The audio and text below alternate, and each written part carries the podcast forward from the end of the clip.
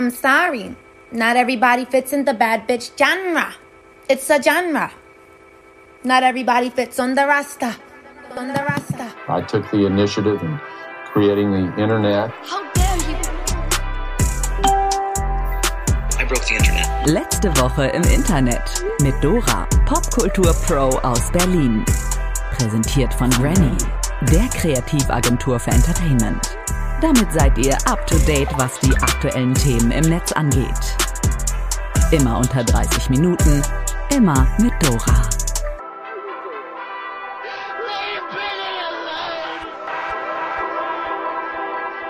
Hallo und herzlich willkommen zur 35. 35 heißt es 35? 35? Das heißt 35. Ihr merkt schon, eine gute Folge. Hallo und herzlich willkommen zur 35. Episode von letzte Woche im Internet. Entschuldigung nochmal, dass es letzte Woche keine Folge gab. Ich war schlicht und ergreifend kranki. Aber jetzt bin ich zurück und äh, wir starten direkt einfach mal mit dem Ticker, wa? Der letzte Woche im Internet Ticker. Britney Spears ist schwanger. Britney Spears ist jetzt nach dem ganzen Drama um ihre Vormundschaft nicht nur frei, sondern auch noch schwanger. Das hat Britney jetzt mit einem freudigen Posting in den Socials angekündigt. Ich bekomme ein Baby, schreibt sie. Mit Baby Nummer 3 erfüllen sich Brit und ihr Sam einen lang gehegten Wunsch, denn ihr Vater hinderte sie während der Vormundschaft daran, sich den Kinderwunsch zu erfüllen. Congratulations, Britney. Amazon startet kostenlosen Streaming-Dienst FreeV und nennt erstmals Streaming-Zahlen. Was in UK IMDb TV heißt, kommt auch nach Deutschland und ist quasi das Modell, das wir hier als Join oder RTL Plus kennen. Werbefinanzierte Streamingdienste ohne monatlichen Pauschalpreis. Das ist deswegen spannend, weil Amazon mit Prime ja bereits ein etablierter Platzhirsch ist, aber Freevee will noch mehr. Denn hier soll es auch Amazon Originals und Filmpremieren geben. Okay. Aber auch mit Amazon Prime läuft es offenbar ziemlich gut. Als allererster Streamingdienst überhaupt haben sie jetzt ganz konkret absolute Abrufzahlen genannt und die lassen aufhorchen. Allein das Champions League Viertelfinale mit Münchner Beteiligung haben über drei Millionen Accounts gesehen, was sich mit den TV-Quoten nicht so ganz vergleichen lässt, da dort auch MitguckerInnen einbezogen und so hochgerechnet werden. Netflix-Abonnentinnen in Russland verklagen Netflix. Nachdem sich wegen dem Angriff auf die Ukraine mehrere internationale Unternehmen aus Russland zurückgezogen haben, unter anderem auch Netflix, schlagen jetzt die erzürnten NutzerInnen zurück. Laut dem Guardian hat eine Anwaltskanzlei deswegen eine Sammelklage gegen Netflix eingereicht, da sie in der Entscheidung, den Zugang in Russland zu sperren, eine Rechtsverletzung sehen. Deshalb forderte man jetzt 60 Millionen Rubel als Entschädigung. Eine Stellungnahme von Netflix gab es zum Redaktionsschluss von unserem Podcast bisher nicht. Obi verschenkt Filialen in Russland. Bleiben wir mal bei Unternehmen, die sich vom russischen Markt verabschieden. Die Baumarktkette Obi verschenkt laut Medienberichten die 27 verbleibenden Märkte in Russland an einen Investor, um einer möglichen Enteignung zuvorzukommen. In einer Stellungnahme vom Unternehmen heißt es, man habe am Dienstag alle juristischen Einheiten ohne Kaufpreiszahlung an einen Investor übertragen. Die Zustimmung zuständiger Behörden stehe aber noch aus. Unter dem neuen Eigentümer wird die Marke Obi in Russland aber nicht weitergeführt. Damit sei man weder direkt noch indirekt in Russland tätig. Marina Ovsjanikova wird Weltkorrespondentin. Das ist jedenfalls die Schlagzeile, die man auch ganz entspannt umdrehen könnte. Axel Springer verpflichtet eine ehemalige Redakteurin des russischen Staatsfernsehens, die dort allerdings entlassen wurde, weil sie mit einem Schild auf den menschenunwürdigen Krieg in der Ukraine aufmerksam gemacht hat. Die eine Heldinnentat, die die Jahre der Desinformation davor offenbar egal genug machen, um jetzt als Korrespondentin für ein deutsches Pressehaus zu arbeiten. Naja. Meta kauft Höhle der Löwen Startup Precise. Die deutsche Version der Startup Gründerinnen-Show von Shark Tank, die Höhle der Löwen, hat ja immer mal wieder Unternehmen ans Tageslicht gebracht, die seitdem auch ziemlich gut funktionieren. Zum Beispiel auch Ankerkraut, die jetzt unter dem Getöse der Öffentlichkeit an Nestle verkauft wurden. Buh übrigens. Oder eben auch Precise. Das ist die Idee der zwei Gründer. Eine App, mit der man im Online-Shop Kleidung shoppen kann und direkt dabei seinen Körper mit seiner Smartphone-Kamera ausmessen kann, um so genau die Klamotten zu finden, die wirklich passen. Damals hat Maschmeyer investiert und jetzt hat Meta zugeschlagen und das Unternehmen komplett gekauft. Dass ein US-Technologiekonzern eine Idee aus der Hülle der Löwen komplett kauft, gab es bislang so noch nicht. Also good for them. Im Namen des Herrn, RTL produziert Meme Gold. Jesus! Okay, also, was ist das für eine Anmoderation? Jesus Christus, den kennen wir alle. Der hat es letzte Woche zum Internetstar geschafft. Und mehr noch, RTL hat die größte Geschichte der Welt, quote unquote, ins Fernsehen gebracht und uns allen damit sehr einfach die Möglichkeit gegeben, unseren Eltern den Begriff Cringe mit Hilfe eines sehr plakativen Beispiels begreiflich zu machen. Wer es nicht mitbekommen hat, RTL hatte das 2020 schon mal angekündigt und wegen Corona in der letzten Woche endlich wahrmachen können, was wie der wahrgewordene Traum aller Popkultur-Junkies in Deutschland klingt. Und zwar die Verfilmung der Passion Christi als Live-Event und live aus Essen mit Thomas Gottschalk als Erzähler, Alexander Klavs als Jesus Christus, Ella Endlich als Maria und Cameo-Auftritte, unter anderem von Samuel Koch, Wolfgang, ihr wisst, Joe Gerner, Baro, Kathi Karrenbauer und Henning Baum. Wer jetzt sagt, das kann doch alles nicht wahr sein, dem sei gesagt. Zur Ankündigung gehört auch noch, dass die Jesus-Geschichte in die Neuzeit übertragen wird und mit modernen Popsongs angereichert wird. Und die haben nicht gelogen, meine Lieben. Wie sah das Ganze dann tatsächlich aus? Wer sich nun fragt, ob RTL da tatsächlich Mark Keller als Judas auf das Dach eines Hotels in der Essener Innenstadt verfrachtet hat, um sich da leise leidend auf den Boden zu regeln und damit Tokyo Hotels durch den Monsun zu säuseln, um den Verrat an Jesus Christus für sich selbst zu verarbeiten. Dem muss man sagen, exakt das ist passiert.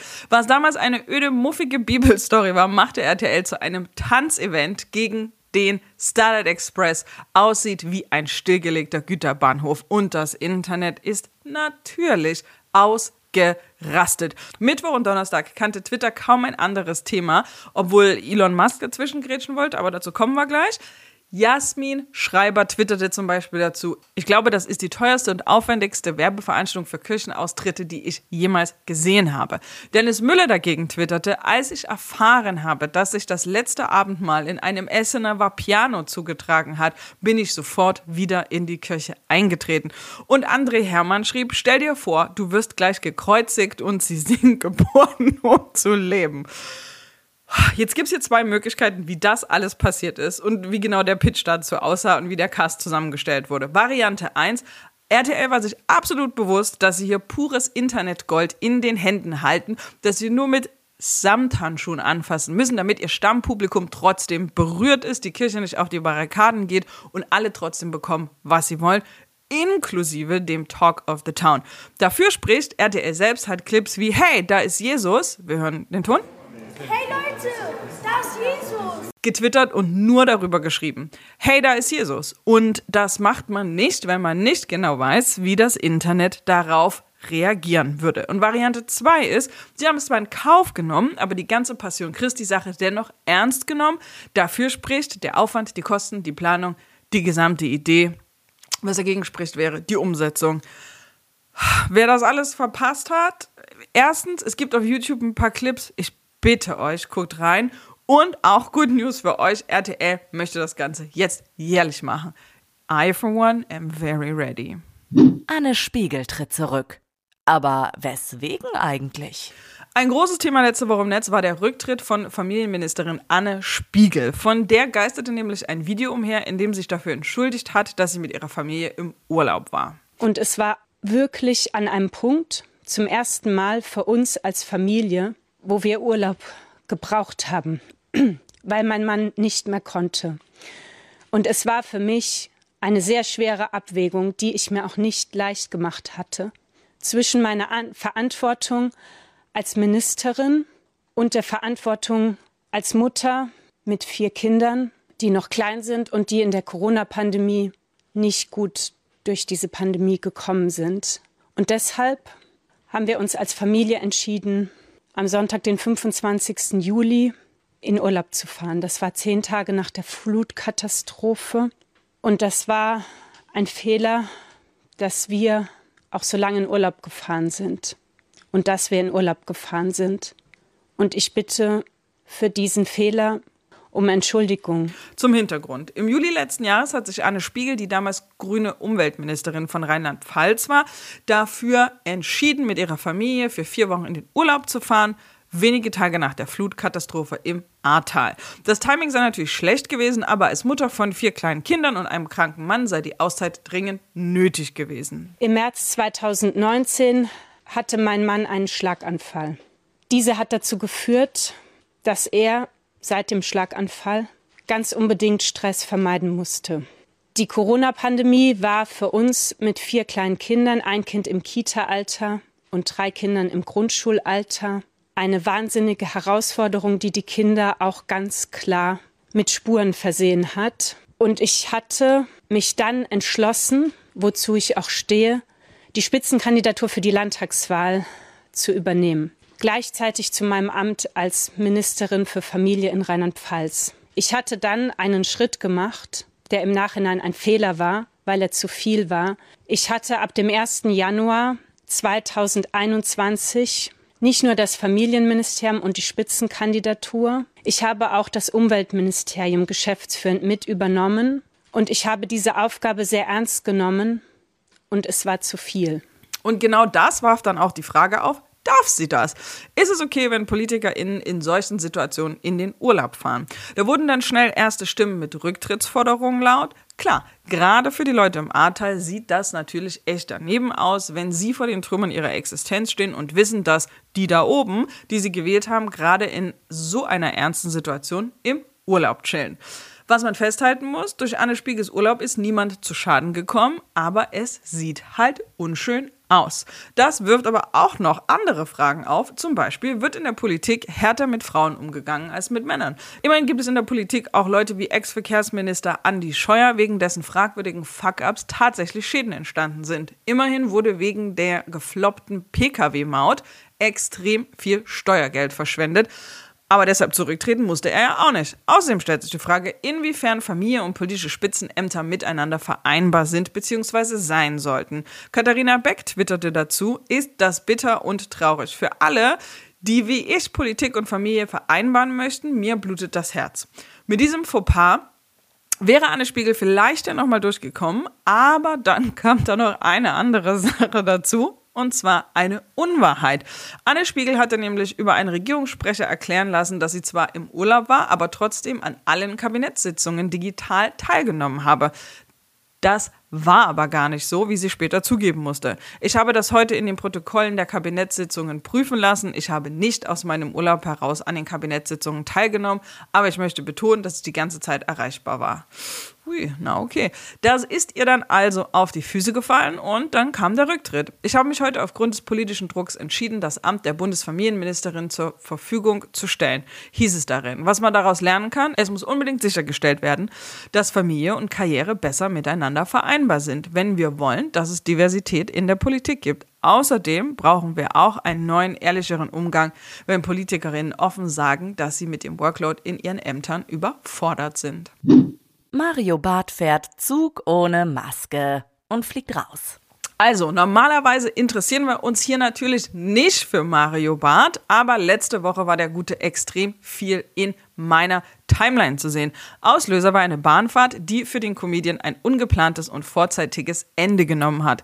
Auf der Reise nach Frankfurt war er mit einem Zugbegleiter aneinandergeraten, weil Mario Barth seine Maske nicht tragen wollte.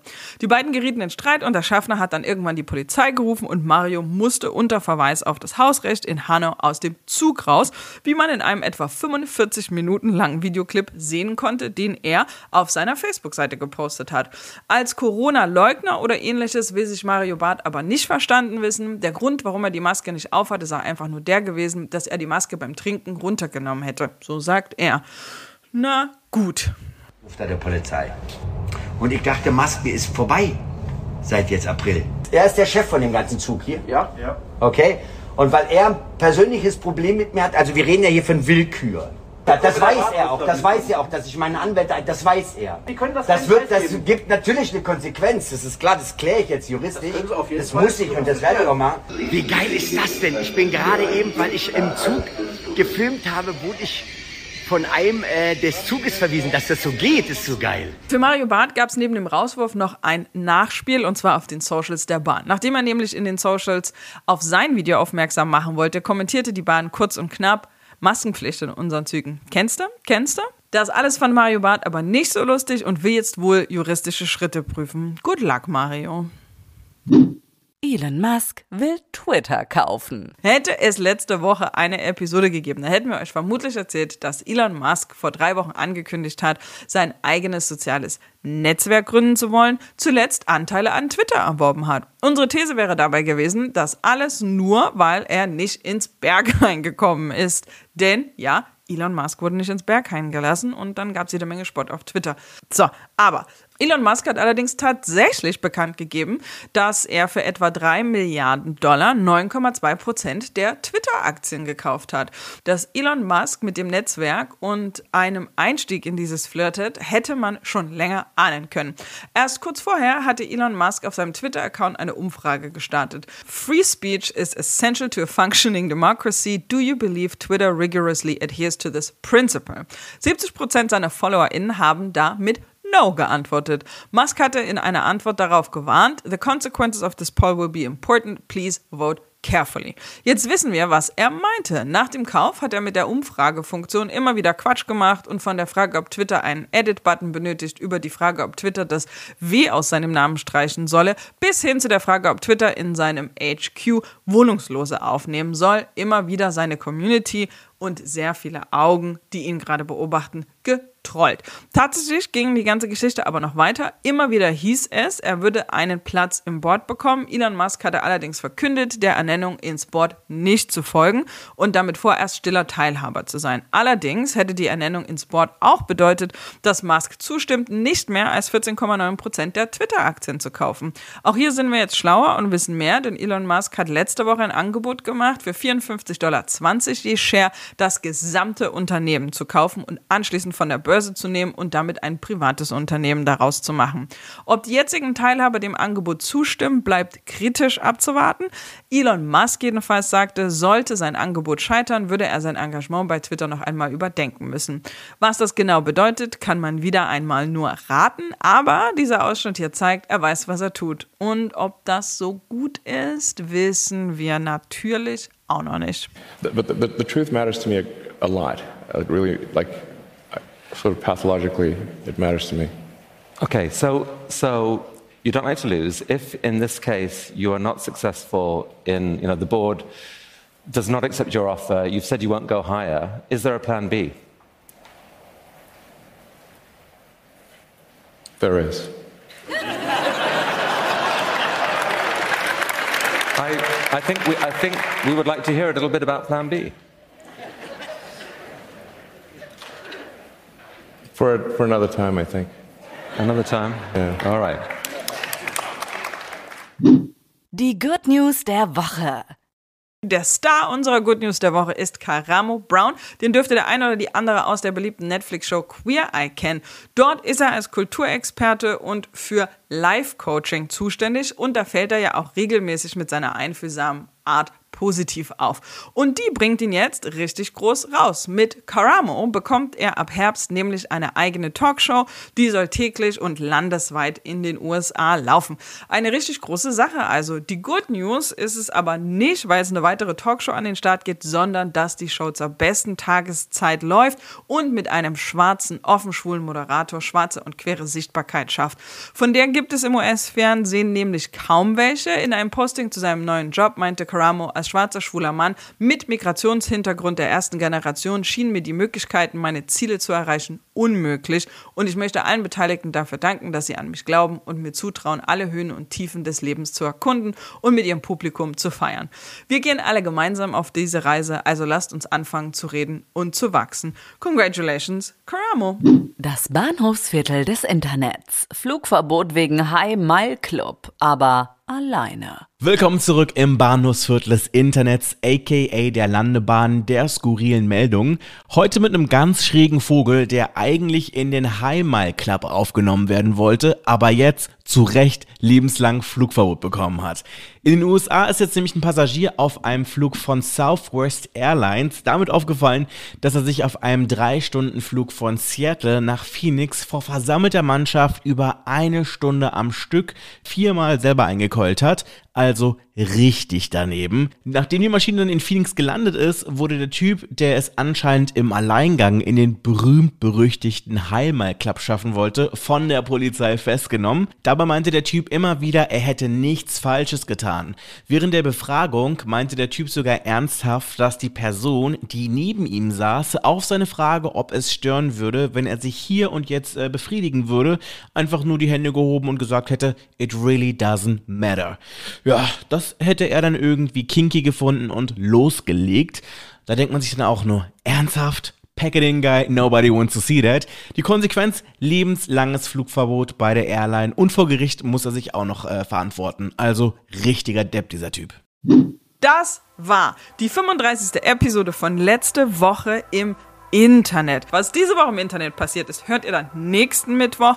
Wenn es euch gefallen hat, dann bitte abonniert diesen Podcast, folgt uns auf Instagram, folgt uns auf TikTok. Was ihr auch mal machen könntet, ist einfach einer Person, von der ihr findet, die sollte den Podcast mal hören, unseren Podcast empfehlen, vielleicht jetzt direkt in diesem Moment bei WhatsApp oder sowas. Und ansonsten, wie immer, seid lieb zueinander, vor allen Dingen im Internet.